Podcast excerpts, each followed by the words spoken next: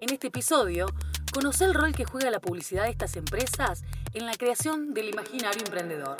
Opinan los trabajadores de reparto sobre las ventajas y las desventajas. Globo es la app que te trae lo que quieras. Si querés comer sushi o una hamburguesa, pedí un globo. Les invitamos a hacer un ejercicio mental. Hagan un repaso de las publicidades que vieron en un día normal de trabajo o de descanso. Cuando tenés hambre, tu estómago le manda una señal a tu cabeza para que tu cerebro resuelva en una milésima de segundo que hoy estás para disfrutar de una deliciosa y crocante. Pizza Deli. Tu tiempo de espera es de 8 minutos. Pedí comida a la velocidad de tu hambre. ¿Recuerdan cuántas fueron y qué intentaron, ¿Qué intentaron comunicar? Bueno, seguramente no. Y no es culpa del algoritmo de YouTube. O sí. sí. Pedí lo que se te ocurra. Volá, que te lo llevamos volando. Te lo llevamos. Volando. Escuchemos esta publicidad de Rappi en YouTube. Tiene más de 8 millones de reproducciones. Lo que quiero soy, soy mi familia, independencia, mi tiempo. Soy el ritmo que me lleva a atravesar el viento. Yo soy vida, soy presente, yo soy todo. ¿Y tú, qué eres? Quieren encerrarte, etiquetearte en un género, nacionalidad o en clases sociales, en carreras, profesiones, empacarte. La única meta de tu vida es liberarte. Soy Ana, soy Joao, soy Mati, soy Lupe. Ahora sabes quién soy. Soy Rappi. Le preguntamos a Matías, trabajador de Rappi, si se sentía identificado con esta publicidad.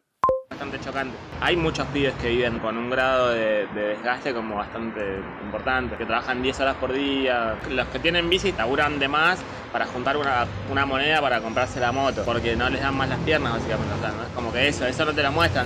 Para entender un poco más de qué se trata este imaginario emprendedor que aparece en la mayoría de las publicidades de plataformas de reparto, hablamos con Cecilia Ross. No, no es la actriz. Cecilia es psicóloga y directora de la Maestría en Salud Mental Comunitaria de la Universidad Nacional de Lanús y co-coordinadora, junto a Miriam Blosco, del programa de Salud, Subjetividad y Trabajo. La libertad, la autonomía son los valores a los que se pretende vincular la cultura del trabajo que promueven las apps. La imagen que las apps quieren transmitir es que no son una empresa, que ellas solo son un puente entre el que necesita tus servicios y vos que se los podés dar, que allí no hay que cumplir horarios, no hay patrones o jefes, que uno gana en función del tiempo que está dispuesto a invertir. No hay lugar aquí para arbitrariedades, acomodos o ñoquis. Cada quien recibe lo que merece. Claro, y ya incluso en la moto que eso, terminás y te tenés la espalda rota, hacer algo equivalente con la cabeza, con cómo te queda la cabeza. Porque tenés el celular todo el tiempo, además, es, otro, es una vez la pantalla, es la aplicación, es sitio, hablar con gente todo el tiempo, es el tráfico, no está en la, en la propaganda. Digamos. El desgaste físico y mental no, aparece en ningún lado. El sueldo que podés llegar a hacer, aún laburando mucho, es, es, es bajísimo. No es que estás feliz de, de la vida, es, o sea, al contrario. Como una constante, la noción de tengo que laburar para juntar más guita.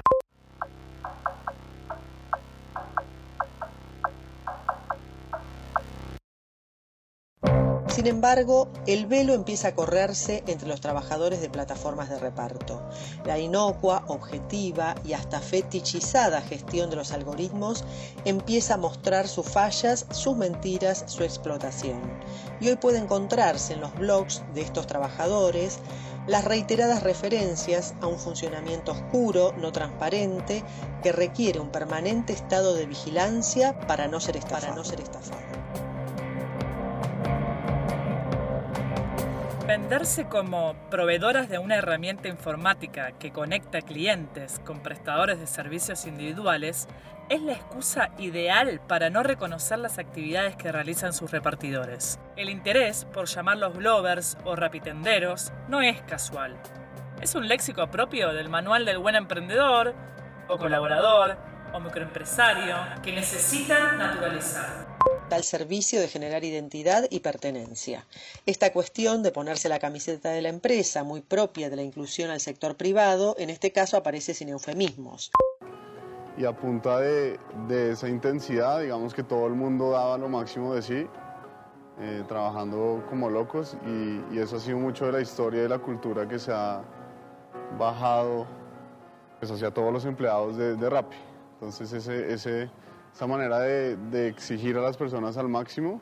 La publicidad de manera muy sintética logra hilvanar los valores que caracterizan al trabajador ideal para una parte de este nuevo mundo del trabajo. Alguien seguro de sí, emprendedor, independiente, que piensa en el presente y no en el futuro, que se adecua flexiblemente a las exigencias del trabajo y que reconoce que tener trabajo depende de él, de su esfuerzo y de sus competencias.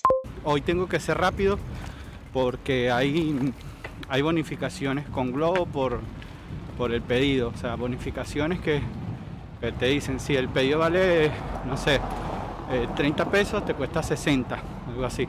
Vendría siendo más o menos lo mismo de Rappi, pero como Rappi no está funcionando, loco, hay que, hay que ser rápido, así que vamos a meterle... Esos valores se combinan con una crítica a la visión de la carrera laboral, que en la publicidad aparece bajo esta idea de la afirmación del trabajador como individuo singular, único, que escapa a las etiquetas de clase, género, profesión, carrera, nacionalidad, y que solo aspira a ser dueño de su tiempo y de sus relaciones. Tenía en la cabeza que era una cuestión de, bueno, acelerar y no frenar, ¿no? Y a la noche, bueno, era eso, acelerar y no frenar. Si se cruzaba alguien, bueno, seguir, o sea, no esquivar y seguir. Eh, era un poco lo que tenía en la cabeza cada vez que salía. Es en ese contexto que Rappi aparece como el lugar en el que sos reconocido como ese que sos. Un punto de identificación con un espacio anónimo y singular que no te pide credenciales ni antecedentes, en tanto cumplas con los valores de iniciativa, esfuerzo y buena onda. ¿Qué nos venden?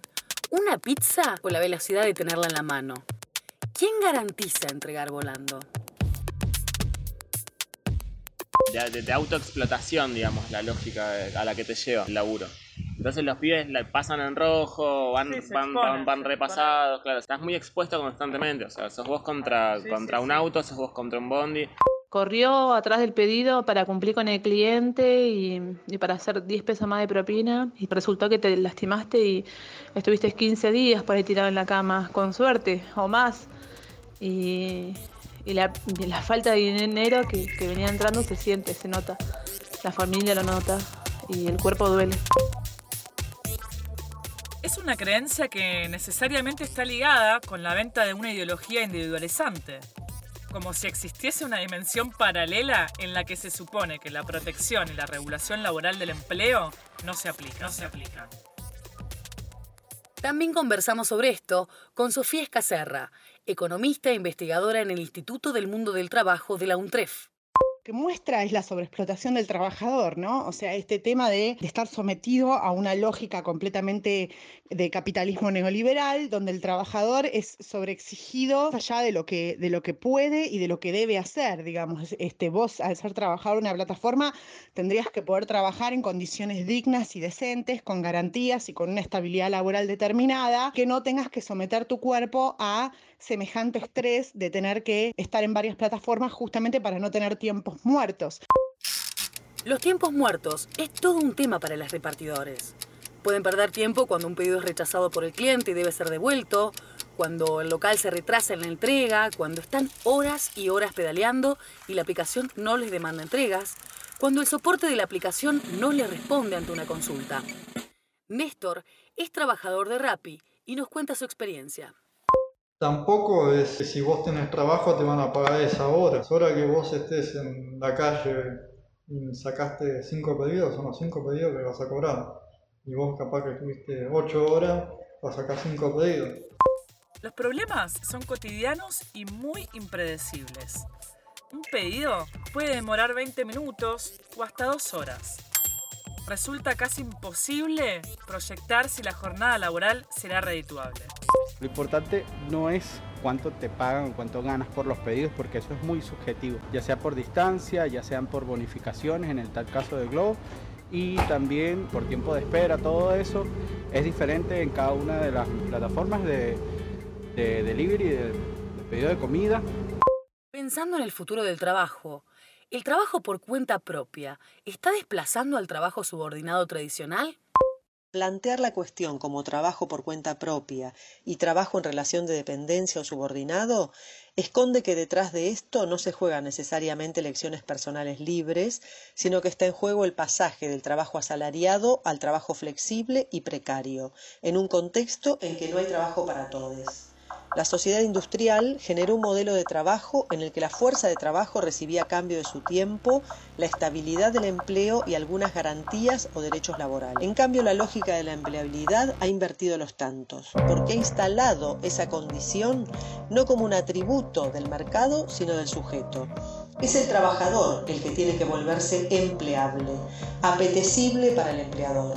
Para ello tiene que desarrollar competencias físicas, emocionales y cognitivas adecuables a las demandas cambiantes de las organizaciones de trabajo. De allí surge esta idea del empresario de sí mismo. Uno se vuelve su propio representante o el gestor de su perfil laboral. Esto genera en el trabajador la vivencia de incertidumbre y de falta de garantías. Eh, o es blanco o es negro, soy independiente o no lo soy, o yo pongo el valor del envío, ¿entendés? O me pagas por mes. No existe esto de que yo esté todo el día a disposición tuya y si me sale un pedido gano 70 pesos y si me salen 20 gano, no sé, 300 pesos, ¿me entendés? O 2.000 pesos, pero tengo que estar 12 horas ahí a la suerte esperando a ver qué pasa. No, o sea...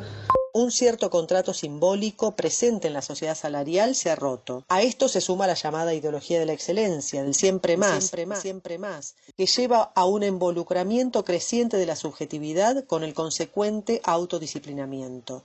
Como conseguir y mantener el trabajo es una experiencia incierta, una vez lograda hay que sostenerla a cualquier, cualquier costo.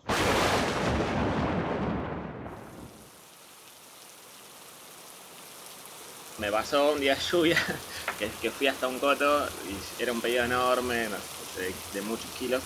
Lo llevé hasta el lugar, en el lugar no lo recibieron. Tenés que comunicarte con soporte, soporte no, no es que puedes hablar con alguien, digamos. A veces tardan 5 minutos en responder, a, a tardan 10, a tardan media hora. No puedes hacer nada. Me dijo, "Che, bueno, ok, llévalo. Es más, bueno, yo estaba en Palermo o, o por Recoleta y lo, tenía, lo tuve que llevar hasta no sé, Villa Crespo. Perdí media hora en ir desde, desde el supermercado hasta el, el lugar del cliente y desde el lugar del cliente hasta la- el depósito. ¿Y ahí no te pagan doble? Claro, no, ahí no te pagan nada. O sea, solamente te pagan el, el viaje, es una hora de, de tiempo, digamos, o más incluso. Y, y, bueno, es tipo manejar con lluvia. Autores de diversas disciplinas hablan del emprendedor, un emprendedor que siempre está en deuda, nunca alcanza a estar a la altura de lo que podría dar. Las horas muertas son el momento ideal para charlar, fumarse un pucho o simplemente mirar el celular hasta que llegue la hora de arrancar. No sé hacia dónde voy, no tengo mapa, pero sé de dónde vengo. Me junto con colegas con los que esta unión sostengo. Es un trabajo con mucho tiempo ocioso, entonces de las, quizás una persona está 10 horas dedicada a eso y trabaja en un sentido de pedalear específicamente quizás 7 de esas do- 10 o 12 horas. eh, tiene que sí o sí conformar una comunidad con, con el resto de las personas, porque estás ahí, te pones en, cerca de la puerta de un bar que, que haya por ahí y son como 5. ¿Por qué los repartidores deben loguearse en múltiples cuentas? Porque como hay un exceso de oferta de trabajo, hay un exceso de repartidores por sobre la cantidad de pedidos que tiene la plataforma, porque no hay una regulación y en la plataforma acepta cuantos repartidores quieran y en muchos casos justamente lo utilizan como manera de penalización el no darte trabajo, el no darte entregas, entonces el repartidor opta por tener varias cuentas, en muchos casos en diversas plataformas, para poder seguir recibiendo pedidos y poder seguir trabajando y poder cobrar un sueldo aún en los tiempos muertos, digamos, en una plataforma, bueno, por ahí le surge un trabajo en otra. El alquiler de cuentas es algo que hacen muchos trabajadores por necesidad, no por opción, como nos cuenta Bárbara, hermana de Franco Almada, trabajador de pedido ya, que perdió su vida en un accidente mientras se encontraba trabajando. ¿Por qué los chicos salen a alquilar una cuenta? Porque quizás en su momento tuvieron una cuenta y se la dieron de baja por tal o cual motivo, como hemos visto, por- porque sí o por alguna boludez o porque andás a ver qué te pasó, no lo puedes justificar, porque capaz no podés ir al médico porque situación pandemia, entiendo que es algo que no está bien, pero entiendo que es algo que uno hace por necesidad también y que merece ser regularizado. Otro de los problemas que denuncian los repartidores es el riesgo del trabajo en las calles, la inseguridad laboral y el robo de sus vehículos.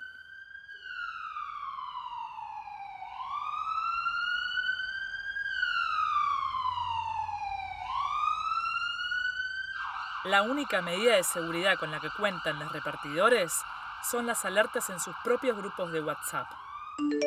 Nosotros empezamos a recorrer los hospitales, nos enterábamos de los accidentes y lo que hacíamos era tratar de ver quién era el accidentado, si era argentino, si era extranjero, si tenía familia, a dónde era trasladado.